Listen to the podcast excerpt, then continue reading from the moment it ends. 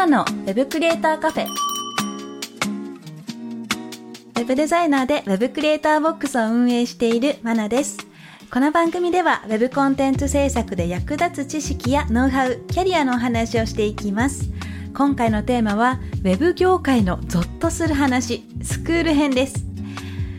まあ、いろんなオンラインのスクール、まあ、ウェブデザインだったりプログラミングを学べるスクールっていうのが世にはたくさんあると思うんですがその中でもこんな失敗がありますとかこんな声を聞きましたとかこのお話どうなんですかみたいなとにかくたくさん声を聞きます。その中でもいやこれはちょっとみたいなところを今回は取り上げていこうと思います。で他にも私がメンターを務めるテックアカデミーから情報も聞きましたのでそちらも参考に見ていきましょう。ではまず Web デザインスクール、プログラミングスクールにまつわるゾッとする話ですね。スクールに関することなんですが、クラウドソーシングサービスっていうのがありますよね。ウェブサイトでクライアントがこんなことをしてくれる人を募集とか、ウェブサイト作ってくれる方募集みたいなのが掲載されていて、で、ウェブデザイナーが応募してっていうようなサービスです。で、そこに動画教材のモニターをしてほしいと。モニターの感想を教えてほしいっていう仕事が出ていて、そちらに応募すると教材の連絡が LINE で来てですね。で、ウェブデザインの学習をして、感想をフィードバックして仕事を終了すると。で、その仕事が終わった後に継続して学びませんかっていうスカウトが来て、で、LINE で来てですね、そのままなんか入学しちゃったみたいな、なんだその流れっていうようなものがあったりするんですね。クラウドソーシングってすごく便利なんですが、他にも私が聞いた話だったら、クラウドソーシングの方でですね、ウェブサイト作ってくださいっていう募集があって、で、新米ウェブデザイナーさんが応募しました。で、まあ、本当にたくさんの応募があったので、すべての方と契約はできないですってなって、まあ、落選した方もいらっしゃいますと。で、その落選した方向けに、ちょっとあなたのスキルだったら足りない状態なので、こちらのスクールで学ぶと、よりスキルがアップしますよと。で、そうすると、私の方からでも、えお仕事斡旋しやすくなるので、ぜひ入会してください、みたいな感じで案内が来ると。で、そのままあれよあれよと入学しちゃったとか、そういう話がね、ウェブスクールの方でもあります。なんか、芸能界とかでもあるんですかね。なんかそういう話を聞いたりしますね。ダンススクールに入っちゃったとか。そういう話があると思うんですが、ウェブデザインとかプログラミングの業界にもこういう波が来ているらしいです。なので、クラウドソーシング全体が危ないよっていうわけではないんですが、なんか、美味しいな、この話みたいな。ちょっと、話持ってるな、みたいなものだったりとか、落選した後に、やたら連絡が来るとか、勧誘が来るとか、そういうのは少し考えて、え、ちょっと、また、おいおい連絡します、みたいな感じでもいいですし、それでもしつこく案内が来るようだったら、ちょっと、ここはいかがなものかと、ストップした方がいいかもしれないです。こんな話がね、ちょこちょこ聞くんですね。最初、話を聞いたときは、まあ、そんな話がっていう感じでね、えー、まあ、それはうまいやり方だなって思うかもしれないんですが、まあ、ちょっと騙されやすいところにもなりますので、注意した方がいいかと思います。あとは、X とか SNS でハッシュタグをつけて投稿しますと、駆け出しなんとかみたいな感じでですね、ハッシュタグをつけて投稿していると、よく知らないスクールとか、よくわからない人から DM が来て、そこからスカウトが来る。っていう話もあるようです。なので、私実はそれを試したことがあるんですね。私の自分の持ってる X のアカウント名変えて、自己紹介名変えて、で、よくそういった DM が来るというハッシュタグでポストして、なんか駆け出しです、頑張ります、みたいなのをやって、なんか DM 来ないかなって思ったんですけど、来なかった。ちょっとなんだよとか思いながら、えー、私待ってるのになーって思ってたんですが、やっぱりちゃんとポスト見てるみたいなんですね。投稿内容を過去に遡ってみて、で、私のその時の過去の投稿とか見ると、なんか JavaScript のこのプロパティがどうのこうのとか書いてるとこだったので、あ、こいつは違うなって思われたんでしょ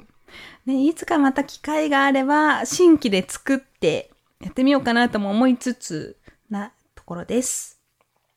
なので、もうハッシュタグをつけて投稿するのが悪いわけでももちろんないんですが、そういうね、案内が来やすいっていうのは覚えてた方がいいですね。何でもかんでも、え、あ、見てくれたんだ、みたいな感じでワクワクして連絡取ってみると、実は変な人っていうこともありますので、そこら辺は注意した方がいいです。で、あとは、複数人が参加する説明会みたいなのがあったようですね。で、自分の今の現状の満足度を5段階で書いてくださいと。で、そういった説明会に来る人、まあ、ほとんどの場合が1とか2とか、あまりこう現状満足していないよねっていう方がほとんどで、でまあ、案件力不満ですよねっていうのを共感してもらって、で、それを解決するのがこのスクールですよというスタンスで説明してくるっていう、なんかどっかの宗教にありそうなんですけど、あなた幸せですか？って聞いて、いや、幸せじゃないですっていう人に、じゃあこちらの宗教おすすめですっていう、よくね、あるようなパターンかと思うんですが、そういったものもありますよと。で、面白いのが、その中で5段階の5にした人、満足ですっていう風にしたら、スタッフの人が変な感じで見てくると。で、ここはお互いが人生に納得していないのをコミュニティで盛り上げるっていうのがこちらのスクールなのでっていう謎の説明をされ、満足してないよねっていう形でね、持っていくらしいです。満足してるんだったらいいんじゃないかと思うんですけどね。うん、まあ、現状そう言って今の自分の状態に満足してないからそういうところに行っちゃうっていうのを逆手にとってっていう案内の仕方ですね。こちらもね、どうやって避ければいいんですかね。まあそのままね、ずるずるいってしまったら、どうなるのかっていうの私の方で検証したいのはありますけどね。このまま不満です、不満ですって言い続けて、このスクールはどう救ってくれるのかっていうのはちょっと楽しみですけど、そういったところがあったら注意してくださいっていう感じですかね。で、それがスクール自体のゾッとするようなお話だったんですが、実はそのスクールに入った後、卒業後とか、あと案件獲得に向けてっていうところでも、いろんなね、闇のお話があるようです。まあよく聞くのが、ウェブデザインとかプログラミングの学習をするんですが、仕事を取る段階になると、アンケート、だったり、ライティング、あとは私が聞くのだったらデータ集計とかですかね。そういったものの他の仕事、全然関係ないようなものまで推奨してくるようなスクールもあるようです。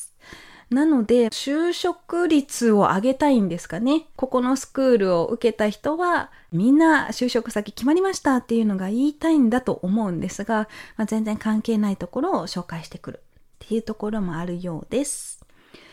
あとは、案件獲得までサポートするってあっても、簡単なクラウドソーシングサービスの使い方だけの教材だったりとか、まあ、本当に簡単なアドバイスだけで、あとはもう自分で頑張ってくださいっていう、もう投げやりなものですよね。案件獲得のサポート？サポートって何でしょう？よくわかんなくなってきますね。はい、そういったものもあるので、満足度は低くなりますよね。そうなったら案件獲得までサポートはしていないとは私思いますので、まあそういったところもあります。とか、あとはなんか事前に断りにくいような条件を提示しておいて、絶対に紹介した企業で働きますと。絶対に断りませんみたいな条件を最初に出しておいて、で、それ OK ですって言った生徒さんに就職先を紹介しますと。で、ただ、紹介された企業がものすごく労働環境が悪いと。あまりよろしくない。いわゆるブラック企業みたいなところを斡旋してくるスクールもありますと。で、そこに入社した後に、あ、ここは本当にブラックだなとか、もう本当にここで働くのきついってなったとしても、事前に条件を出していて、で、それに納得したのはあなたですよねっていう形になって、もう断れないいうところもあるそうですね。これが、ちょっとね、意地悪ですよね。意地悪というか 簡単な言葉で済まないと思うんですけど、うん、なんか、ね、本当に弱みにつけ込んでるっていうのがありありとわかるような、えー、スクールもあるそうです。はい。で、私が実際に体験した、聞いたことあるだけじゃなくて、私自身が体験したもので言うと、私はスクールは海外のカナダにある専門学校を卒業したので、そこでよくある、海外あるあるかもしれないんですが、海外にいる留学生っていうのは現地で働きたいっていうのがまず第一にあるんですね。なので、ビザを餌にして釣るっていうような会社がすごくいて、この会社で1年働いたらワークビザ出しますよとか、移民のサポートしますよっていうのを出しておいて、で、その代わり、ただで働いてくださいとか、もう、ただじゃなかったとしても、本当に時給5ドルみたいな感じで、すごく条件の悪い形で労働させられ、で、結局ワークビザのサポートとかもなく、移民することもなく帰らされたりとか、あと本当に最悪なパターンで言うと、その企業で働いてるのが不法就労には当たったりするので、え不法就労で摘発されたりとか、もう不法滞在で摘発されて、もうそのまま国外追放になったりっていうパターンも少なからずあるんですね。で、あと、48時間以内に帰りなさいみたいなのを言われたりとか、そういうことにもなりかねないので、海外は特にそのビザ関係で危ない企業がすごくたくさんあります。すべてがすべてじゃないんですが、そういう本当に美味しい話しか言わないところは注意した方がいいですね。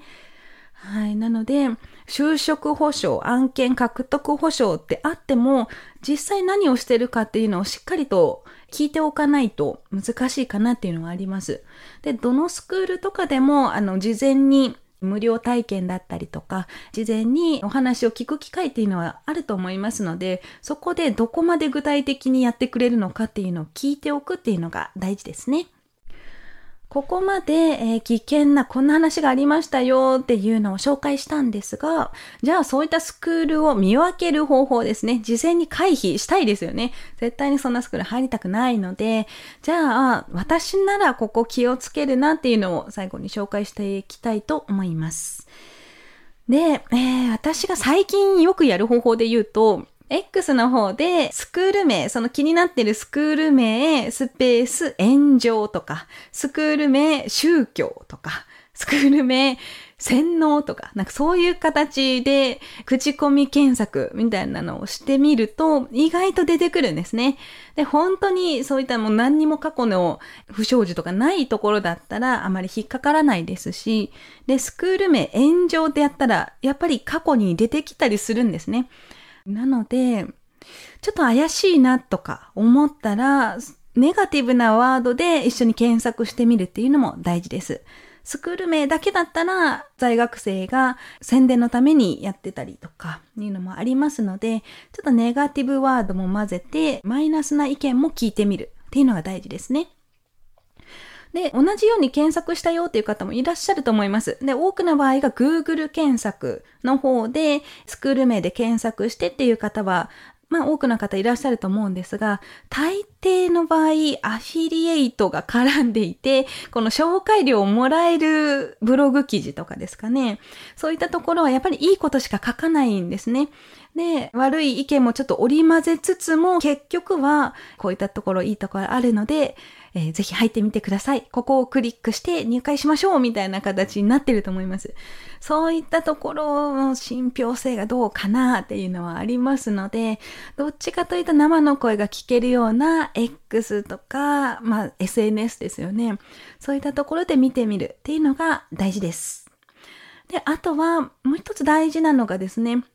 そこのスクールの生徒さんだったり、卒業生の方、あとは講師の先生の方の作品を見るっていうのができれば一番いいですね。実際にそのスクールを卒業した人がどういったものが作れるのか、どんなレベルにまでなるのかっていうのがわかりやすいですし、先生の方もポートフォリオサイトを持ってる方が大多数だと思いますので、そこを見て、あ、こういうのが作れるんだなとか、それが見れると一番いいかなと思います。で、私が最近よく見てるところのポイントで言うと、本を出してる先生とかは、まあ、結構信頼できるかなと思いますね。うん、本を出してる先生で、その人の本を読んでみて、あ、わかりやすいなって思ったら、やっぱりそのスクールでもわかりやすく教えてくれると思いますし、作品以外にも講演の内容だったりとか、YouTube とかでですね、紹介してる人とかいらっしゃったら YouTube 見てみたりとか、そういうスクール以外の活動もチェックしてみるとわかりやすいと思います。で、そういうのが全くないですよと。先生も聞いたことないし、検索しても出てこない、ポートフォリオサイトもない。で、生徒さんの声もなんか、アフィリエイトにつながるな、みたいな、そういったところはちょっとあまり良くないかもしれないので、注意してみるっていうのも大切です。それでは、ここでリスナーさんから届いているお便りを紹介していきたいと思います。ペンネームメガネさんからのお便りです。まなさん、はじめまして。はじめまして。ウェブ制作に興味を持ち、X などでいろいろ調べているところです。マナさんのポッドキャストも最近知り、過去のポッドキャストも追いかけている最中です。サイトを作ってみたいと思い本を読んでみたのですが、一人ではよくわからず、ならばとバナーをデザインしてみても、作ったバナーの何がおかしいのか自分ではわからないです。何か変なのはわかるのですが、相談できそうな相手もいないので、コミュニティやスクールに入ろうと考えていますが、調べれば調べるほどよくわからなくなってしまいました。とあるスクールの生徒さんから聞いたデザインのやり方が別のデザイナーさんからは否定されているとか、かっこすでに出来上がったバナを横に並べて真似したい部分を抜き出して組み合わせて作るだったと思います。とあるスクールの講師さんが他のスクールを成果が出せていないとか言ってるのを見て、貶めるのは良くないんじゃと思いながらも、この講師なら成果が出るのかなと期待してしまったりなど、SNS でいろんな立場の人の意見を見るほどに私の考えがぐちゃぐちゃになってしまいます。私は制作会社で働くのもいいなと思ってる反面、在宅で副業できたらという気持ちも持っています。かっこいいもの、いいものを作る技術が欲しいと思いながら稼ぎたいという気持ちも捨てきれません。せめてどう働きたいかだけでも自分の中でしっかりと決めてからスクール探しをした方がいいでしょうかまた、こんなスクールや講師は気をつけた方がいいなど、マナさんが思うスクール選びのアドバイスがあればいただきたいです。まとまらなくてすみません。これからも楽しみにしています。ということですね。もうまさに私が今言った内容と結構ね、似てる部分があるかと思うんですが、じゃあまずね、一つ一つ見ていきましょう。まあ、全体的に見てみて思ったのが、駆け出しちゃんという方がいましてですね。あの、このポッドキャストでもゲストで出ていただいている駆け出しちゃんという子がいるんですが、その子とすごく似てるなっていうのがあります。え、駆け出しちゃん誰ですかっていう方はですね、ポッドキャストで聞いてみたりとか、あと駆け出しちゃんのサイト、駆け出しちゃん .com っていうサイトで未経験から100話でキラキラウェブデザイナーを諦める駆け出しちゃんという漫画を公開しています。無料で見れるものですね。こちらで、もう本当にこのメガネさんと同じような感じでですね、えー、ウェブデザイナーになりたいって言って調べて、コミュニティとかスクール入って、あれこれあって挫折してっていう、そういう方のお話が載ってます。ちょっとそれを見てみて、自分に被るなとか、じゃあこうした方が良かったなっていうのが思う部分あると思いますので、一旦ちょっと100はね、読んでみるといいかもしれないですね。で、調べれば調べるほどわからなくなると。まあ、それはあると思いますね。いろんなやり方があって人それぞれ違うので、何がいい、これが正解っていうのはないんですよね。勉強の仕方とっても、本を読んだ方がいいよっていう人と、動画の方がいいよっていう人と、全然違うと思いますので、気になったらひとまず試してみて、自分に合ったやり方を探してみるっていうのもいいと思いますね。時間はかかると思いますが、まあ、勉強っていうのは時間かかるものだというんだと思いますので、ちょっとあれこれ試してみてやってほしいなというのと、あと、まあ、人を貶めて、あそこは良くないよとか、誰かのね、愚痴を言ったりして、こっちの方がいいよっていう比較してね、言うような人はちょっと信頼できないかなと私は思いますので、なんかこの人なら成果出るのかなって思わず、あ、なんか人の悪口言ってる人嫌だなっていう。で、そっちの方を大切にしてほしいですね。まあ、人としてどうなんかというとこですよね。この人成功してるから、この人に間違いないって言うんじゃなくて、人の文句言う人は嫌いですっていうスタンスで見ておいた方がいいと思います。で、どう働きたいかっていうのがまだ定まってないから、ちょっとスクール探しがっていうことも書いてらっしゃるんですが、ウェブデザイナーになりたいっていう最終目標が決まってるんであれば、もうあとは制作会社だったり、在宅で副業っていうのは、その働き方の一つでしかないので、まあ、ウェブデザイナーになりたいですっていうのをまず、えー、一つ大切に思っておいてほしいですよね。で、えー、じゃあ制作会社だったらこのスクールとかそういうのもそんなないと思いますので、まずウェブデザイナーとして自分の作りたいもの、デザインしてウェブサイトとして公開する、この一連の流れを自分でできるのか、できるようになるのか、そこが大切ですね。スクール選びで気をつけてほしいのはそこですかね。はい。で、私が思うスクール選び、講師選びっていうところ、先ほど申し上げた内容と被る部分にはなると思うんですが、公開している制作物の内容ですかね。生徒さんに向けて講師がポートフォリオサイトを公開してないっていうのは多分あんまないと思いますので、まあ、そのスクールだったり講師の方が作ったもの、これまでの実績、そういったところをチェックしてみてほしいです。やっぱりこうやって悩むのも話す人がいないからっていうのがね、一番あると思うんですよね。なので、コミュニティに入りたいとか、誰か相談できる人が欲しいっていうのがね、あると思うので、まあ、それを解消するためにコミュニティ、なんか良さそうなところがあれば入るっていうのもいいと思いますし、なんかね、私も作った方がいいのかなと思いつつ、うん、難しいのかなと思いつつ、どうですかね？マナさんの作るコミュニティ欲しいですかね？なんか声があればちょっと考えます。はい。何か参考になれば幸いです。メガネさん、メッセージありがとうございました。はい、それでは今日のテーマは Web 業界のゾッとする話、スクール編でしたが、ゾッとしますね。こんなやり方で、もうクラウドソーシング使ってっていうのが私もう最初聞いた時衝撃的だったので、まあ、今回はですねスクール編ってつけてるようになんかゾッとする話他にもあれば続けていこうと思いますのでこんな話あったよっていうのがありましたらこの番組ではですね感想や質問リクエストなどもお待ちしておりますのでそちらの方でぜひぜひ投稿してください。毎月最初の配信ではお便りの紹介コーナーもありますので番組詳細欄にあるリンクよりお気軽にご投稿ください。X ではカタカナでハッシュタグ Web カフェをつけてポストしてください。そして Apple Podcast や Spotify の Podcast ではレビューもできますので、こちらにも感想を書いてもらえると嬉しいです。またお会いしましょう。Web クリエイターボックスまなでした。